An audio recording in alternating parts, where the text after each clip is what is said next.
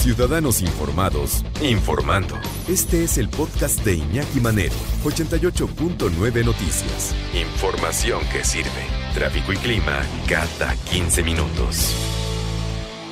Siete alcaldías, siete alcaldías aquí en Ciudad de México distribuyen agua de mala calidad.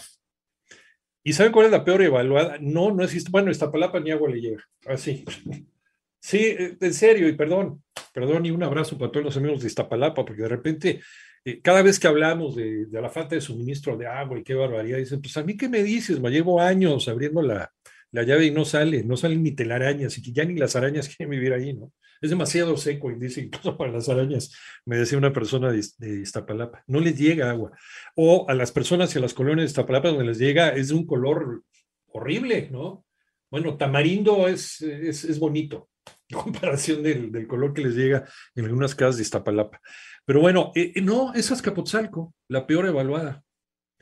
Eh, la mala calidad del agua, y esto lo dice SACMEX, el sistema de aguas de la Ciudad de México, o sea, no lo estamos inventando y no son los, no son los enemigos de la transformación, no, es, es el sistema de aguas de la Ciudad de México.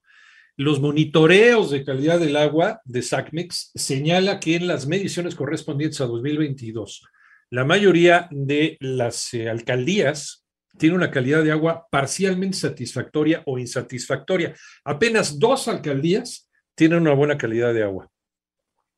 Porque de acuerdo con la OMS, la Organización Mundial de la Salud, la mala calidad del agua es un problema grave porque está vinculado con diversos padecimientos. Nada más así para platicarles, 15 millones más o menos de mexicanos no gozan de servicios de agua corriente. O sea, tienen que buscar agua por tandeo, buscarle por otro lado, pero no tienen agua, agua entubada, ni servicios de entubamiento de agua, incluso para la disposición de los, de los desechos. Eh, no hay, no hay agua de, de, buena calidad. El agua contaminada, dice la Organización Mundial de la Salud, eh, y el saneamiento deficiente están relacionados con la transmisión de enfermedades, cólera, otras diarreas, disentería, hepatitis A, fiebre tifoidea, poliomielitis, válgame. Si no hay servicios de agua, dice la OMS, y saneamiento, o si estos son insuficientes o están gestionados de forma inapropiada, la población estará expuesta a riesgos para su salud que deberían ser prevenibles. O sea, mueren miles de personas al día en este planeta, y sobre todo niños, por enfermedades por las cuales no deberían de morir. ¿Y por qué mueren? Por la deficiencia dentro del servicio de agua. Y es que solamente el 1% del agua en este planeta, ya lo sabemos, es agua, es agua potable. Eh, también, también precisó que el total de personas enfermas por la mala calidad de agua a nivel mundial, el 15% requiere de hospitalización. Y, luego, dentro de los números, aquí en, eh, en, Ciudad de México, dice la Subdirección para el Análisis y Gestión de la Calidad del Agua de, de SACMEX, ha analizado muestras de nueve de las 16 alcaldías de Ciudad de México esa información consultada este, en la Plataforma Nacional de Transparencia. Eh, y qué bueno, qué bueno que la misma SACMEX lo saca, ¿no? El recurso eh, estudiado por SACMEX viene de Álvaro Obregón, Azcapotzalco, Benito Juárez, Coyoacán, Cuauhtémoc, Iztapalapa, Gustavo Madero, Magdalena Contreras y Nostiano Carranza. Bueno, sí, eh, por lo visto aquí no estudiaron. Sí, sí, Gustavo Madero también está, y Gustavo Madero también sale con números a veces medio raros. De estas demarcaciones, solamente la de Magdalena Contreras y Cuauhtémoc fue calificada como satisfactoria. 20% de las analizadas cumplen con el 100% de la cantidad de cloro estipulada en las normas, así como en el análisis de bacteriología. Va a decir, cloro, sí, en algunas alcaldías en Ciudad de México le ponen cloro al agua. No si les ha pasado que de repente quieren hacerse una sopita, ¿no? Le echan agua de la llave y la sopa te sabe a cloro. Sí, sí, porque en algunas, en algunas colonias, en algunas alcaldías, está clorada el agua precisamente para desinfectarla. No en todas, tengo entendido, pero bueno. Em, en las demás alcaldías, dice SACMEX, la calidad del agua es insatisfactoria o parcialmente satisfactoria.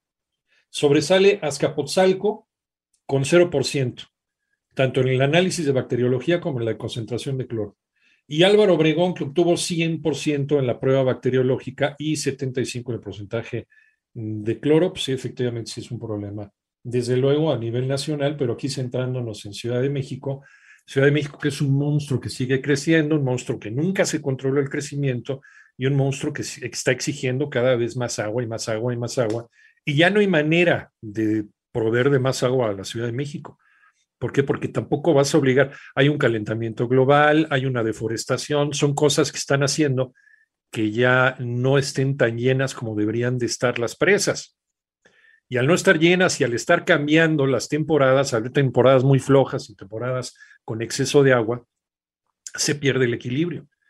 Eh, y luego también las tuberías son tuberías muy, muy viejas, son tuberías de 50 años, muchas de ellas. Por eso, durante algún tiempo se estaba haciendo remedios allá los, al sistema Cutzamala.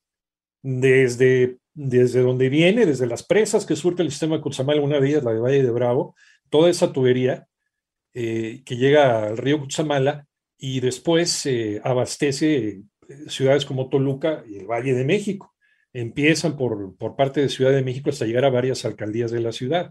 Las tuberías ya tienen más de 50 años y al estarlas reemplazando, pues había corte aquí, corte allá. Y ahorita ya es por falta de agua también, por los factores que acabamos de platicar, ¿no? Finalmente, deforestación que no permite la filtración de agua a los mantos freáticos y el cambio climático. Es una auténtica realidad a pesar pues, de las personas que de repente defienden la teoría de que no existe, que es imaginación nuestra.